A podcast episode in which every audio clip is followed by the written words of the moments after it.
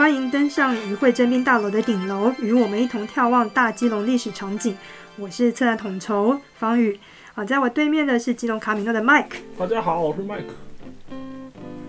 Mike 呢，跟我们这次呢合作展览的文史的部分哦。我们前面讲到十七世纪西班牙人在和平岛的一些活动哦，那接下来到了十九世纪，十九世纪呢，这片海域上面呢出现了大量的军队。那这个他们的出现呢，其实跟一个战争很有关系，是侵法战争。那麦克可以跟我们大概形容一下侵法战争是一个什么样的战争？那侵侵法战争的起因啊，其实并不是在台湾啊，它其实主要是因为呃清朝跟法国他们为了越南的问题，然后就开始僵持不下，然后最后就开战了。那因为他开战到后面的时候，因为他们谈判可能没有非常好的筹码，他们认为要有一个非常好的。就是担保品，就是说我们要先去占领了一个重要的一个地方，然后再去跟清朝谈判，这样子的话才可以就是要要更多。对，那后来就是诶、欸，当时因为大清帝国第一个煤矿厂就是在基隆，所以他们就决定说好，那他们要去攻打基隆，然后用这个地方去要挟，就是清朝，就是在谈判的时候可以获得更多的筹码。嗯。其实我们一般理解清法战争都是教科书上面清法战争，都是淡水，都是淡水的。对，就是现在你去查都会，都你现在就是 Google 查第一页啊，就跳出来的可能都是淡水的东西。但其实基隆是清法战争一个很重要的历史场景。开战台湾战场这边的那个，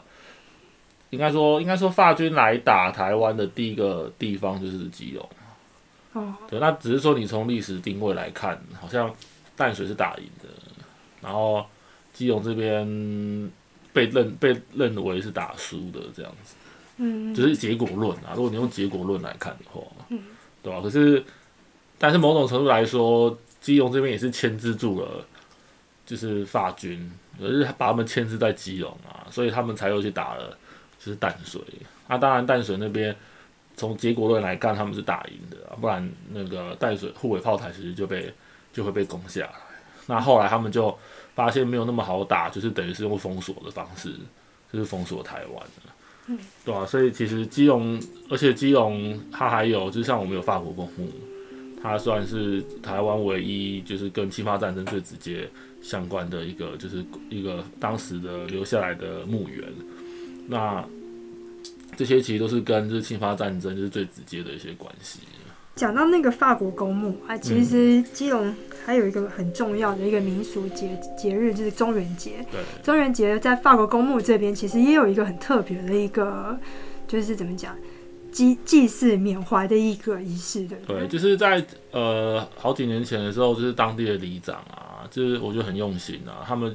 在中元祭的时候，其实也会。把那个，因为我们就会认为说，好兄弟就 不要就不分国籍了，对，就是你可能在这边战死的，但你可能你也不是愿意自己来的嘛，嗯、对，你也是被派来的。那既然你在这边就是战死的，但没有没有办法回去的话，那也是我们的呃，就是我们的老大公，就是我们的好兄弟这样子，对，所以其实就会一起把他祭拜。那在我们的呃，因为我们中我们基隆我们基隆很多跟不同国家过去都有来这边打仗啊什么的，所以我们中原祭大普渡的时候都会有一桌就是西洋桌。哦，西洋桌。对对，就是那一桌的的东西，就是可能都是比较西式的。譬如说什么？比如说好像有蛋糕啊，但是因为我们现在都是用那个捏面人去做的。啊对，他就是会做成蛋糕啊，或者是像一些城堡的样式的东西。哦。对，那因为他就是荤荤食、素食，然后西洋桌。哦，就西洋桌就是祭祀曾经在这边这些外国人。嗯哼哼哼。或者蛮特别的。对，那那个法国公墓的话，那边就是也是会有，就是等于是祭祀的，在法国公墓祭祀的活动。嗯。对，那那个时候。可能是法国在台的办公室的人，他们也会派代表过来。讲到这个啊，就是其实那时候法国人来到基隆，其实是蛮辛苦的，对不对？基隆的雨其实是当时拖住法国人没有办法，就是一路往前进的一个很重要的一个气候因素。那这个好像在我们有一本呃有史料上面有有这样子的一个一个记录。对，就是在呃。有一些已经有被翻译的，就是当时侵华战争留下来的一些日记啊，它里面特别就有提到，就是平行的鱼。那我觉得平行的鱼这个东西，其实如果基隆人听到的话，应该都会就是会会心一笑。等于所谓的平行的鱼，就是我们现在东北季风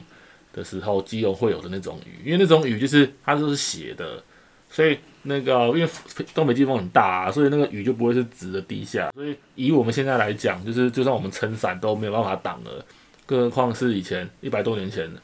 辛巴战争的时候，这些士兵他们来到这块土地，再加上因为他们都是从欧洲来的。欧洲他们那边其实就是属于比较干燥，然后呃温带的那种环境。那我觉得来到这种亚热带，就是又热又下雨，然后那个又不舒服，所以其实他们很多都是病死的，就不是反而不是因为战争的关系死掉了。嗯，这个平行的语，其实我我我个人有蛮蛮深刻的体会，我们来到基隆，作为一个外地的策展团队来到基隆，其实。跟这个雨也搏斗了很久，我们搏斗了一辈子，你也搏斗一辈子，到现在还在搏斗。后来我来基隆，其实不一定会带伞，嗯，虽然下雨我不一定会带伞，除非在下很大，但是我一定会穿一个防雨的外套，跟跟防雨的鞋。防雨外套反而是基隆最基本的，因为有的时候基隆以前的雨是那种很细绵绵细雨，嗯，然后不会停的，然后那种那种雨就是。你撑伞你会觉得好像好像有好像又不需要，可是你不撑你不撑伞又又很容易会湿，这很难习惯的。说实在，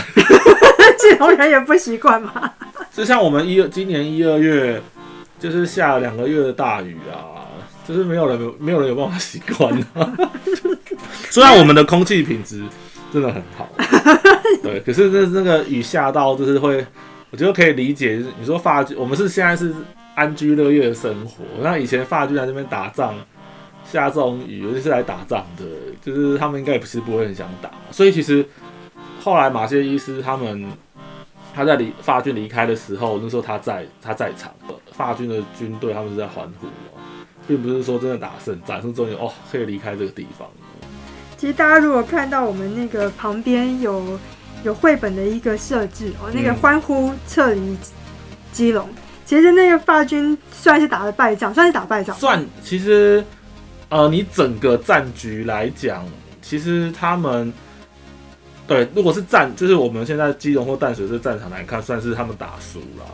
对。但是那个他们可以离开这件事情，已经超越了就是输赢这件事了。对，所以那个绘本叫做《欢呼离撤离基隆》，所以他们基本上是带着一个愉悦心情，就算战败，但是还是能够离开这个地方，可以离开这个，对他们。这个环境其实不太适合欧洲人居住。对，欧洲人他应该会觉得就是非常的崩溃，所以它是一个崩溃的战役。呃，这个战役里面其实有一个很重要的人，叫做孤拔。对，那这个这这一位算是常胜将军。我们这个跳网板上面其实有讲一些他的事情。孤拔他呃，大家可能都会觉得说，哎，是不是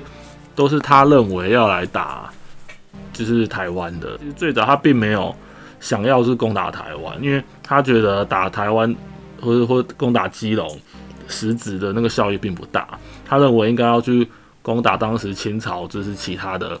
其他的一些地方，这样子他认为那个价值会更大。所以其实他等于只是奉命攻打台湾的。孤拔呢，他后来他当然在这边因为生病过世了嘛，对，所以其实。后一直到他过世之后啊，其实他们的那个军舰的那个分类里面就有古巴级哦，古巴级对，古巴级的什么什么军舰这样子，哦、对对对，它已经变成了是一个等级上面的，对对对对对，哇。像那个哦、呃，像美国好了，美国他们有什么派里级的那个军军舰，就是其实是赔礼啦，嗯，对，那那个他们就是都会用一些比较重要的名称。然后他们就会直接变成是，哎，他们海军军舰的一个某种级别，嗯，对，那所以你可以上网去找啊，你就会找，比如说孤拔级战舰，然后你就会看到就是不同年代哦，不同年代不同年代的古巴级的战舰，那都是从他过世之后哦才有的，所以他其实是在法国史上面是历史留名的一个，呃，他算是有一些名声的一个将军这样子，嗯，所以当时那个古巴就带领他的军队。进到了基隆这一块，我们眼前这块海域，其实这块海域它上面它其实带着蛮多军舰来的，对不对？对。那我们上面它其实有一个蛮重要的一个地图，它其实把每一个军舰出现的位置、嗯、点位都标示的很清楚。然后孤拔乘坐的这个贝亚德号的那个军舰的样态也、嗯、也有在这个上面。对。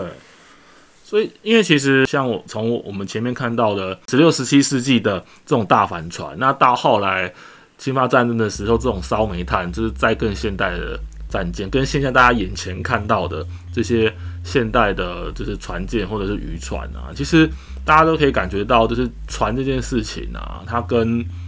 呃我们基隆的发展其实都是息息相关的，甚至是我觉得每一个年代。都可以用就是某一种样式的船只去代表，就是当时